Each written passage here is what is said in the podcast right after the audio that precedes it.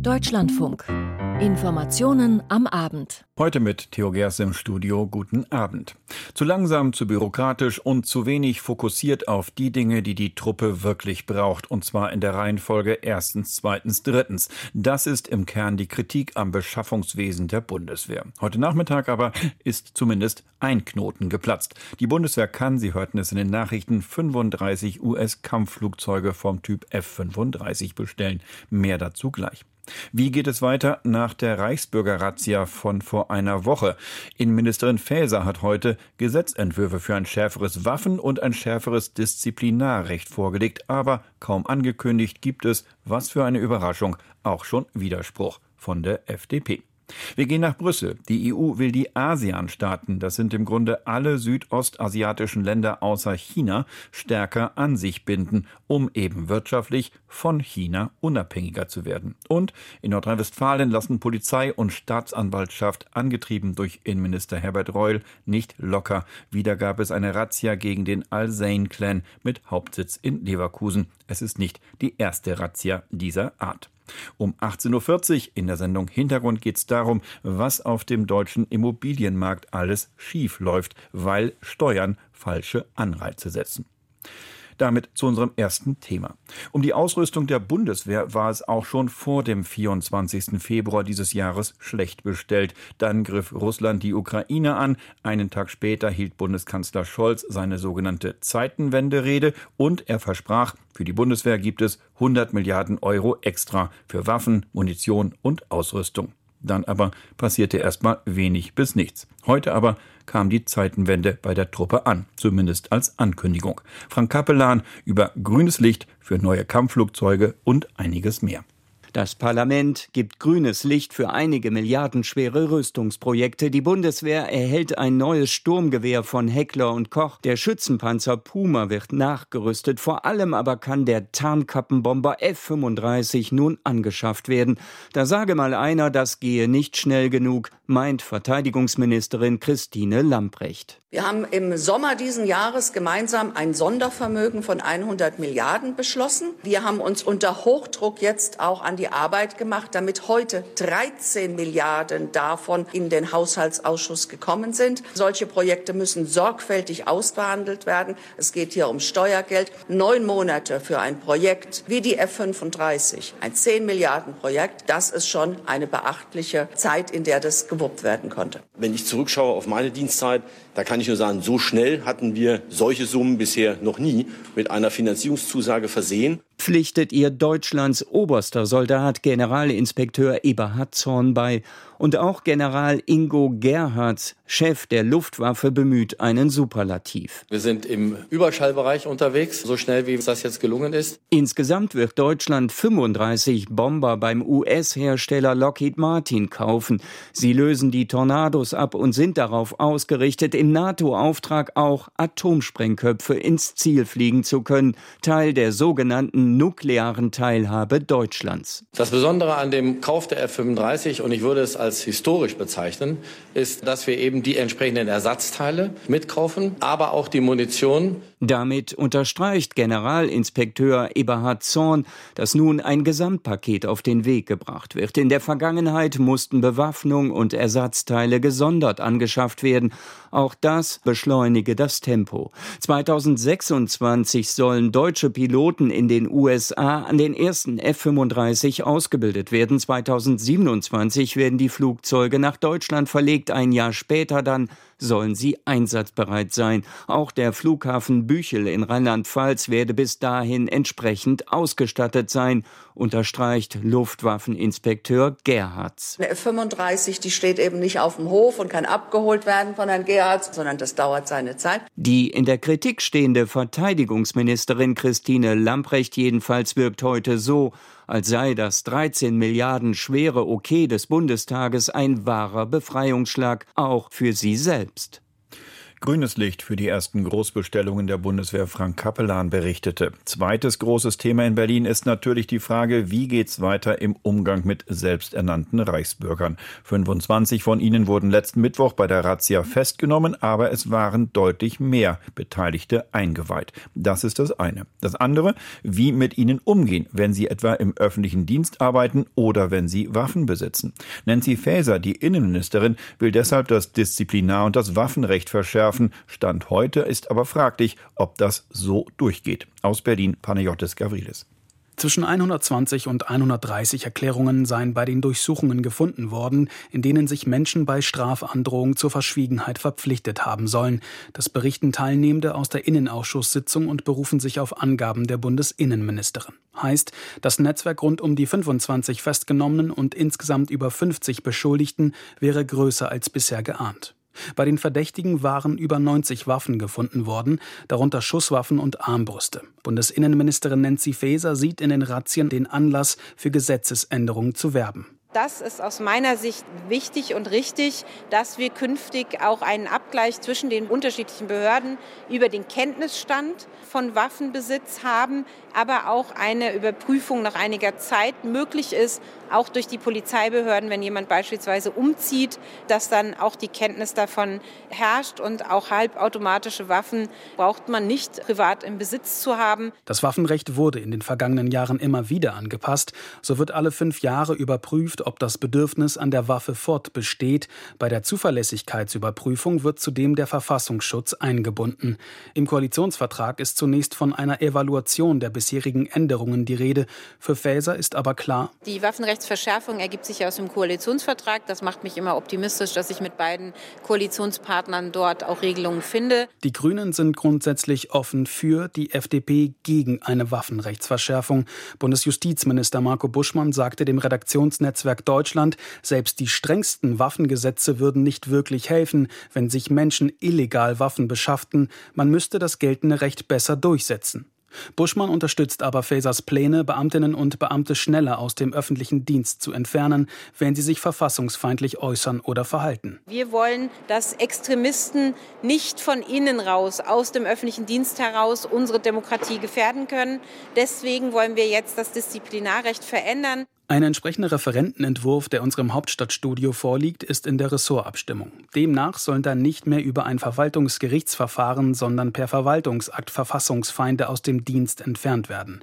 Alexander Trom, innenpolitischer Sprecher der Unionsfraktion, bezweifelt, dass die geplante Reform wirklich zu einer schnelleren Entfernung von Extremisten aus dem Staatsdienst führen wird. Die Razzien waren auch im Bundestag Thema in einer aktuellen Stunde. Im Fokus die AfD und die Rolle der früheren Abgeordneten Birgit Malsack-Winkemann. Die Richterin sitzt in U-Haft aufgrund der mutmaßlichen Mitgliedschaft in einer terroristischen Vereinigung. AfD-Politiker Gottfried Curio ging in seiner Rede nicht auf seine frühere Kollegin ein. Er sprach stattdessen von einem Fake-Staatsstreich und machte sich über die mutmaßliche Rädelsführerrolle des Terrorverdächtigen Heinrich Prinz Reuß lustig. Nein, die Demokratie selbst muss eher nicht erzittern, wenn König Heinrich der Fragwürdige beim Kaffeekränzchen auf Schloss Weidmannsheil seine Paladine mit den Ämtern und Würden seines Fantasiereichs belehnt und danach an seine Rentnerkombo die Schwerter und Armbrüste austeilt austeilt. Die anderen Fraktionen warnten vor einer Verharmlosung der Gefahr aus der Reichsbürgerszene. Sebastian Hartmann von der SPD attackierte die AfD. Ihre AfD-Kollegin gehört zu den Festgenommenen. Schämen Sie sich, Sie sind Teil des Problems. Sie sind Feinde der Demokratie. Sie versuchen, das Problem herunterzureden. Sie verursachen diese Melange in diesem Bundestag, in dieser Republik. Hass und Hetze trägt einen Namen. Es ist die AfD, meine Damen und Herren. Soweit der Bericht von Panayotis Gavrilis aus Berlin. Die Ampel ist sich also noch uneins über ein schärferes Waffenrecht. Dabei haben die aufgedeckten Putschpläne noch etwas anderes aufgezeigt. Es gibt Kräfte in diesem Land, nämlich die mit der Demokratie nichts, aber auch gar nichts am Hut haben. Denen wiederum stellen sich bundesweit zahllose Initiativen in den Weg. Doch viele dieser Demokratieförderprojekte, um sie mal so zu nennen, arbeiten auf einer ziemlich wackeligen Grundlage. Genau das will die Ampel jetzt aber ändern, berichtet Dirk Oliver Heckmann. Das ist aus unserer Perspektive natürlich ein Trauerspiel. Meint in Deutschlandfunk Kultur Heiko Klare vom Bundesverband Mobile Beratung. Und er spricht über die Tatsache, dass Organisationen, die sich der Förderung der Demokratie und der Extremismusprävention verschrieben haben, immer vor dem gleichen Problem stehen. Am Ende des Jahres schauen sie täglich in den Briefkasten, um zu prüfen, ob der Bewilligungsbescheid für das kommende Jahr noch eintrifft oder nicht. Das will die Ampelregierung mit dem Demokratiefördergesetz ändern. Familienministerin Ministerin Lisa Paus meinte bei der Vorstellung des Gesetzentwurfs, der Antiterroreinsatz gegen die Reichsbürgerszene von vor einer Woche sei ein Beweis für die Wehrhaftigkeit unserer Demokratie, aber auch dafür, wie sehr Demokratie und Rechtsstaat vor allem von Rechtsextremisten bedroht und angegriffen werde. Wir müssen diejenigen, die sich jeden Tag aufs Neue der menschenverachtenden Ideologie der Täter mit aller Kraft und Überzeugung entgegenstellen, unterstützen. Mit dem Entwurf schafft die Koalition erstmals einen dauerhaften gesetzlichen Auftrag zur Förderung zivilgesellschaftlichen Engagements. Damit sorge man für mehr Planungssicherheit für die geförderten Initiativen und Projekte. Die bestehenden Strukturen könnten so erhalten und weiterentwickelt werden. Auch Innenministerin Faeser nahm Bezug auf die Razzia der vergangenen Woche. Man müsse den Rechtsextremismus und alle anderen Formen von Demokratiefeindlichkeit entschlossen bekämpfen. Dabei muss staatliches Handeln sowohl präventiv als auch repressiv sein. Für mich gehört immer beides zusammen, Prävention und Härte. Der innenpolitische Sprecher der Unionsfraktion Alexander Trom kritisierte, der vorgelegte Entwurf verschaffe weder einen zusätzlichen Rechtsanspruch noch bringe er mehr Geld für Demokratieförderprojekte. Insbesondere fehlt aber ein Bekenntnis der Förderträger zur freiheitlich-demokratischen Grundordnung. Das wäre in der Tat wichtig gewesen, aber auch hier lässt die Ampel eine Leerstelle offen. Er begrüße, dass nach 15 Jahren Diskussion ein solches Gesetz verabschiedet werden soll, meint hingegen Heiko Klare vom Bundesverband Mobile Beratung. Das Gesetz stärke allerdings nicht konkret die Projekte vor Ort, sondern sichere nur den Rahmen für den Bund ab. Was fehlt, sind sehr konkrete Beschreibungen dessen, was diese Förderung dann ausmacht. Das heißt, wie lang ist die Förderdauer? Wie können die Projekte tatsächlich abgesichert und längerfristig gefördert werden? Wie sieht die Mitwirkung der Fachträger an der Weiterentwicklung aus? Wie werden die Richtlinien erstellt? All das ist nicht konkretisiert im Gesetz und da sind wir nach wie vor auf hoher See. Das heißt, für die Kolleginnen vor Ort ist unklar, was dann im nächsten Jahr ist.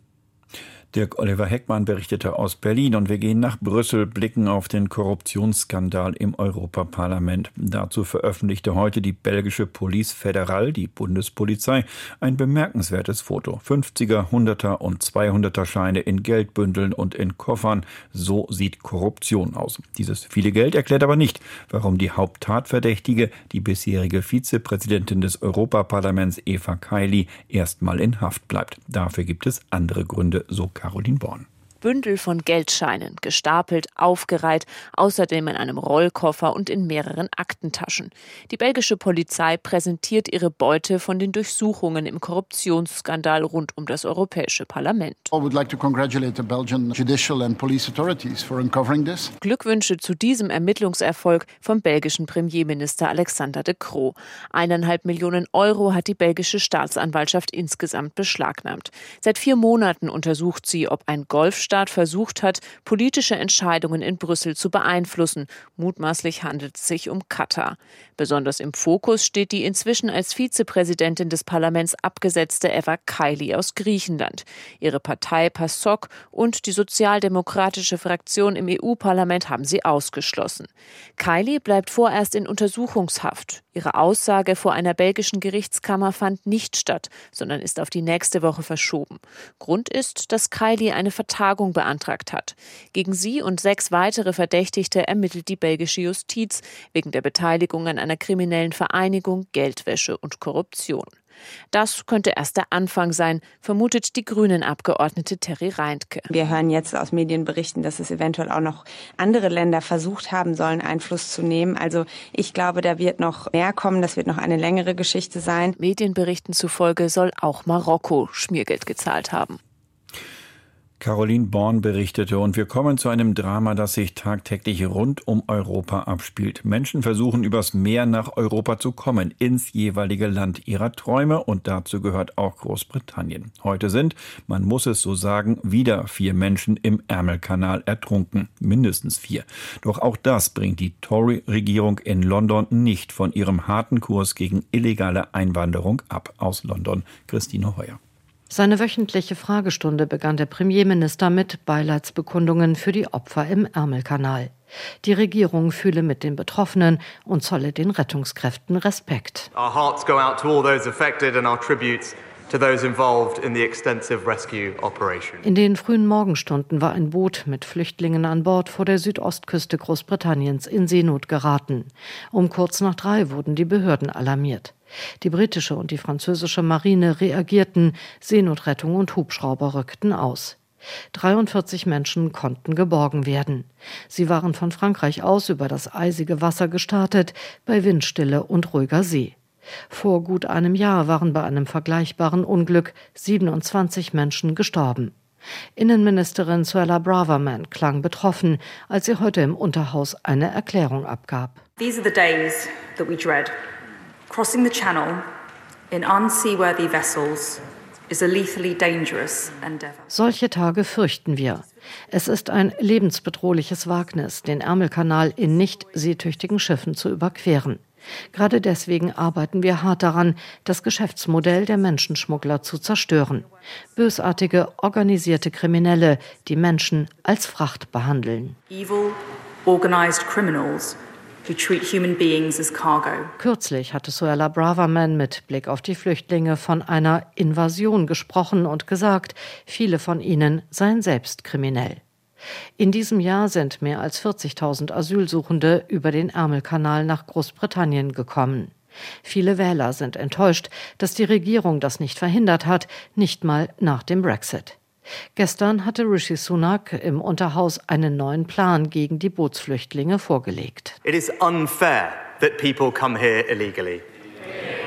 Es ist unfair, dass Menschen illegal herkommen. Unfair gegen die mit einem echten Asylgrund, gegen die legalen Einwanderer und vor allem gegen das britische Volk, das sich an die Regeln hält, während andere davon profitieren, es nicht zu tun. When others come here illegally and benefit from breaking those rules. Der Premierminister will vor allem Albaner nicht mehr ins Land lassen, nach Regierungsangaben mittlerweile die größte Gruppe unter den Bootsflüchtlingen. Er will das Personal verdoppeln, damit Asylanträge schneller bearbeitet werden. Und er will Flüchtlinge, unabhängig von ihrem Asylstatus, schnell abschieben.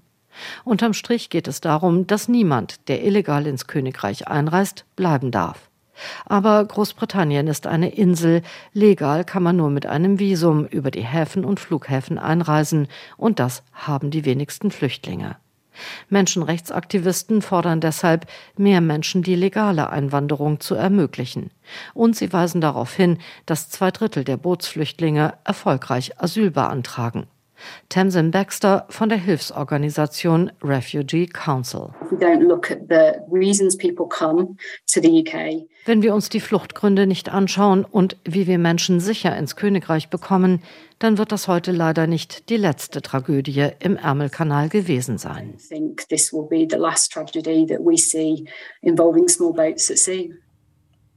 Christine Heuer berichtete. Gegen verirrte Spinner von rechts, die einen Operettenputsch planen, holt man, Stichwort Großrazzia, das ganz große Besteck heraus. Kriminelle Clans hingegen lässt man weiter gewähren. Das war vor einer Woche oft zu hören.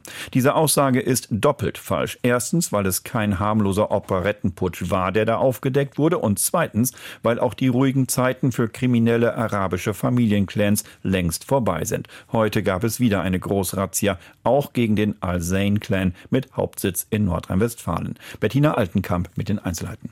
Ermittelt wurde bereits seit einiger Zeit und zwar eigentlich in zwei unterschiedlichen Fällen. Einmal ging es um Betrug im Zusammenhang mit Corona-Hilfen, bei dem Beträge in Millionenhöhe über Scheinfirmen illegal abgegriffen wurden. Und dann wurde gegen Autohehler ermittelt, die hochklassige Pkw über Scheinfirmen geleast und dann mit gefälschten Papieren teuer weiterverkauft haben sollen. Das sind im wahrsten Sinne des Wortes Berufsbetrüger. Nach unseren Erkenntnissen bestreiten sie ihren Lebensunterhalt ausschließlich durch Betrugsdelikte. Also es sind schon ordentliche Fische, die wir da erwischt haben sagt Nordrhein-Westfalens Innenminister Herbert Reul nicht ohne Stolz. Insgesamt acht Festnahmen und mehr als 50 Tatverdächtige. Die beiden eigentlich ganz unterschiedlichen Verfahren wurden heute gemeinsam und zeitgleich vollstreckt, weil es bei den Tatverdächtigen Querverbindungen gibt. Es geht bei diesen Verfahren um Hehlerei, es geht um Betrug, es geht um Erpressung im großen Stil. Bei den zwei Hauptbeschuldigten aus dem einen Verfahren handelt es sich zudem um polizeibekannte kriminelle Clanangehörige. Bei den Durchsuchungen wurde umfangreich Beweismaterial sichergestellt, Speichermedien, Mobiltelefone und auch mindestens zwei Schusswaffen. Die groß angelegten Ermittlungen sind so etwas wie ein Gemeinschaftswerk. Sie wissen, dass einer unserer Schlüssel zum Erfolg das Prinzip der zusammengeschobenen Schreibtische ist, also unterschiedliche Disziplinen, unterschiedliche Häuser, die auch beteiligt sind. Federführend ist die nordrhein-westfälische zentrale Ansprechstelle für die Verfolgung organisierter Straftaten mit Steuerfahndern, LKA-Beamten, Staatsanwälten. Diese übergreifende Zusammenarbeit hat sich, nach Einschätzung von NRW-Innenminister Reul, bewährt. Wir verstehen, was die Banden treiben. Wir verstehen kriminelle Strukturen und wir verstehen, wie Clan-Kriminelle arbeiten. Und wir werden nicht aufhören, diese Machenschaften zu beenden. Die anderen Fische kriegen wir auch noch. Der nordrhein-westfälische Innenminister Herbert Reul im Bericht von Bettina Altenkamp. Und wir gehen noch einmal nach Brüssel, wo am Nachmittag der EU-ASEAN-Gipfel begann. ASEAN, das sind praktisch alle Staaten Südostasiens außer China. Und genau da liegt eine Erklärung, warum dieser EU-ASEAN-Gipfel so wichtig ist. Klaus Remmel in, Klaus Remmel in Brüssel, warum lenkt die EU gerade jetzt ein gesteigertes Interesse auf diese Länder? Ja, das ist interessant. Wir wissen ja, dass zum Beispiel Diversifikation, also weg von der Konzentration auf China zum Beispiel in Handelsfragen gerade en vogue ist. Und äh, so kam es, dass jetzt hier nicht alle zehn, das sollte man vielleicht auch sagen, Vertreter, Staats- und Regierungschefs der ASEAN-Staaten hier sind. Es sind nur neun. Myanmar gehört auch dazu, wurde aber nicht eingeladen wegen des Militärputsches dort. Diese beiden Blöcke vereinen über eine Milliarde Menschen und insofern kommt da großes Gewicht zusammen. Es war ein Jubiläumsgipfel, so hieß es heute. Wir feiern heute, sagte der äh, EU-Außenbeauftragte Josep Borrell und man feiert 45 Jahre, wenn man so will, gegenseitiger Beziehungen. Das Jahr 1977 gilt als Gründungsdatum. Von da an hat man gezählt. Und diese Partnerschaft, die will man feiern. Damals äh, handelt es sich bei den europäischen Staaten natürlich immer noch um eine Wirtschaftsgemeinschaft. Daraus ist ein ja, eine strategische Partnerschaft geworden, die auch nicht nur an Wirtschaftsfragen interessiert ist, sondern auch geopolitisch interessant füreinander ist, denn es gibt Schnittmengen. Beide Blöcke eint die Erfahrung, dass sie in der Nachbarschaft von Großmächten sind. In Europa ist das äh, Russland, für die äh, Südostasiaten ist es China. Und diese Rivalität der Großmächte gefährdet Stabilität und macht ihnen Sorge. Was nimmt sich denn jetzt die EU, was nehmen sich die EU-Staaten konkret vor, um das politische Ziel, also bessere Beziehungen nach Südostasien, auch zu unterfüttern? Ich glaube, es ging in erster Linie, wenn es äh, um konkrete Projekte ging, heute, die auch zur Sprache kamen, um Handelsfragen und um ähm, Infrastruktur. Äh, was die Handelsfragen angeht, so ist man füreinander gegenseitig etwa in gleichem Maße wichtig. Man ist für die jeweils andere Seite der drittgrößte Handelspartner. Aber wenn man auf das Handelsvolumen insgesamt schaut, dann macht das nur für den jeweiligen Block doch einen, einprozentigen Anteil aus. Da gibt es viel Potenzial, sagte Ursula von der Leyen äh, in ihrer Rede. Und im Rahmen des sogenannten Global Gateway äh, Projekts der Europäischen Union, das auf geopolitische infrastrukturelle Maßnahmen zielt, da sollen bis zu 300 Milliarden investiert werden, wurden heute konkret 10 Milliarden ins Schaufenster gestellt, äh, bei dem man dann, mit dem man dann Strommarkt und digitale Infrastruktur mit Blick auf die ASEAN-Partner in den nächsten Jahren bessern will. Soweit der Blick auf den EU-ASEAN-Gipfel. Der reguläre EU-Gipfel ist morgen und hat vor einigen Minuten, vor einigen Minuten Bundeskanzler Olaf Scholz zur Pressekonferenz geladen. Wie lautete seine zentrale Botschaft heute? Ja, in der Tat hat er natürlich über diese Partnerschaft geredet und ähm, es äh, war ja ganz klar, dass er die Bedeutung dieser Staaten hervorgehoben hat, auch die gemeinsamen Werte. Ich will allerdings dazu sagen, die haben auch ihre Grenzen mit Blick auf den Ukraine-Krieg, den ja Scholz auch heute Morgen im Bundestag angesprochen hat, ist es bei weitem nicht so, dass hier die Linie der Europäer vertreten wird in der UN-Vollversammlung. Da haben äh, Staaten wie Laos, Thailand und Vietnam Enthaltung geübt, als es um den Krieg in der Ukraine ging. Äh, hier blicken gleich mit dem Bundeskanzler die Journalisten schon auf das, was morgen hier passieren wird, das Gipfeltreffen der europäischen Staats- und Regierungschefs. Scholz wurde zum Beispiel nach dem umstrittenen Thema Gasdeckel gefragt. Da sind sich die Europäer uneins ob man hier zusammenkommen würde. Dies war seine Antwort. Die Absicht, weiter zu sprechen, ist ziemlich weit verbreitet und auch sich einvernehmlich zu verständigen. Ob das nun Fortschritte macht morgen und äh, noch eine Woche weiter dauert, das weiß keiner. Aber ich glaube, die meisten würden jetzt darauf wetten, dass wir da was hinkriegen, früher oder später. Wir kriegen was hin, früher oder später. Der Bundeskanzler hier äh, ein wenige Stunden vor Beginn des Gipfels der Staats- und Regierungschefs. Ja, nach dem EU-Asien-Gipfel ist vor dem regulären EU-Gipfel. Klaus Remme war das aus Brüssel. Vielen Dank. Deutschlandfunk. FIFA Fußballweltmeisterschaft. In Argentinien wird gefeiert. Die Nationalmannschaft rund um Lionel Messi hat gestern den Einzug ins WM-Finale geschafft. 3 zu 0 gegen Kroatien. Den Finalgegner ermitteln heute Frankreich und Marokko. Ein besonderes Spiel. Mehr dazu von Maximilian Rieger aus unserer Sportredaktion. Ja, in der Tat ein besonderes Spiel. Marokko ist das erste arabische und das erste afrikanische Land, das in einem WM-Halbfinale steht. Und dann trifft es heute auf die ehemalige Kolonialmacht Frankreich, einem Land, in dem auch viele marokkanische Auswanderer leben. Umstände, die auch vor Ort in Katar eine Rolle spielen, berichtet Anne van Eickels. Das ist mehr als nur ein Fußballspiel, vor allem für die arabische Welt, die das marokkanische Team unterstützt. Es ist eine Art Stellvertreterliebe nach dem frühen WM aus von Tunesien, Katar und Saudi-Arabien. Marokkos Trainer Walid Regragui spielt diese Karte gerne aus. Wir sind nicht müde, wir werden laufen. Wir wollen in die Geschichte eingehen. Wir wollen es für Marokko tun, für Afrika, für unsere Brüder aus Algerien, Tunesien, Ägypten und Libyen, für die Afrikaner südlich der Sahara, für alle, die davon träumen, ein afrikanisches Team im Finale zu sehen. Aber das will natürlich auch Kilian Mbappé, Weltmeister werden. Das sei sein einziges Ziel. Davon träume er. The only objective uh, for me is to win the World Cup. Es wäre der zweite Titel in Folge für MAP und Frankreich. 2018 einte der Erfolg das Land wenigstens für kurze Zeit. Mit ihrer Multikulti-Nationalmannschaft konnten sich viele in Frankreich identifizieren. Jetzt bejubeln die mehr als eine Million Marokkaner im Land ihr eigenes erfolgreiches Team. Schon nach den Siegen im Achtel- und Viertelfinale wurde gefeiert und randaliert. Auch Marokkos Trainer Walid Regragui wurde in Frankreich geboren. Er appelliert, friedlich zu bleiben. Man sollte den Fußball wie ein Fest feiern. Wie auch immer dieses Spiel ausgeht, ob wir gewinnen oder verlieren, es ist nur ein Fußballspiel und wir sollten dieses gemeinsam feiern. Soweit die Hoffnungen des marokkanischen Trainers vor dem heutigen WM-Halbfinale. In Paris hat sich die Polizei aber auf jeden Fall darauf vorbereitet, dass es erneut zu Ausschreitungen kommen kann. Auch in Deutschland hat es nach den marokkanischen Siegen Straßenfeiern gegeben, zum Beispiel in Düsseldorf. Die sind aber friedlich geblieben. Der Düsseldorfer Politiker Sami Shashira erklärt die Ausschreitungen in anderen europäischen Städten mit sozialen Problemen. Da gibt es handfeste soziale Problemstellungen, die seit Jahrzehnten sozusagen vor sich herkochen und für die der Staat bis jetzt tatsächlich noch keine, bedauerlicherweise keine Lösung gefunden hat. Und äh, natürlich ist dann so ein Spiel und äh, sagen in der Freude äh, auch dann zugleichzeitig auch ein Ventil für ganz viele Menschen, äh, sich da äh, Luft zu verschaffen, bedauerlicherweise auf diese Art und Weise. Äh, aber da kippt tatsächlich dann die Stimmung relativ schnell von Freude dann zur Aggressivität. Aber das würde ich tatsächlich in den Lebensrealitäten der Menschen dort eher verorten und wenig, wenig in der Historie sagt der grünen Politiker Sami Shashira im Deutschlandfunk. Unterdessen hat es in Katar erneut einen tödlichen Arbeitsunfall mit Bezug zur Weltmeisterschaft gegeben.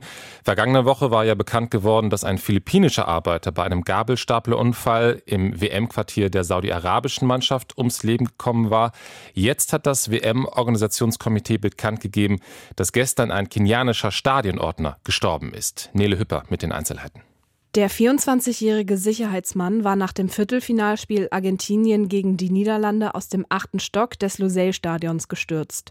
Der Kenianer lag drei Tage in einem Krankenhaus in Doha auf der Intensivstation.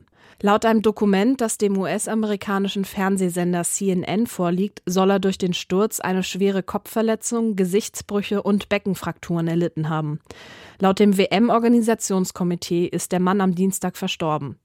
In einem Statement haben die WM-Organisatoren der Familie, Freunden und Kollegen des Sicherheitsmanns ihr Mitgefühl ausgedrückt. Die Todesumstände würden jetzt untersucht. Die Schwester des Verstorbenen hat gegenüber CNN gesagt, dass sie wissen wolle, warum ihr Bruder gestorben ist. Bisher habe sie dazu keinerlei Informationen bekommen. Informationen von Nele Hüpper. Einzelheiten zu der Frage, wie viele Gastarbeiter insgesamt für die WM gestorben sind, können Sie auch auf deutschlandfunk.de slash Sport nachlesen. Dort gibt es natürlich auch noch andere Hintergründe zu dieser WM in Katar. Die Spannung steigt vor dem zweiten WM-Halbfinale Frankreich gegen Marokko an für um 20 Uhr. Maximilian Rieger war das aus unserer Sportredaktion und wie das Spiel ausgegangen ist, das erfahren Sie natürlich auch hier im Deutschlandfunk. Entweder schon um Viertel vor elf in der Sendung Sport aktuell oder in der Sendung Das war der Tag ab 23.10 Uhr. Und damit gehen die Informationen am Abend zu Ende. Theo Geers, Dank fürs Zuhören.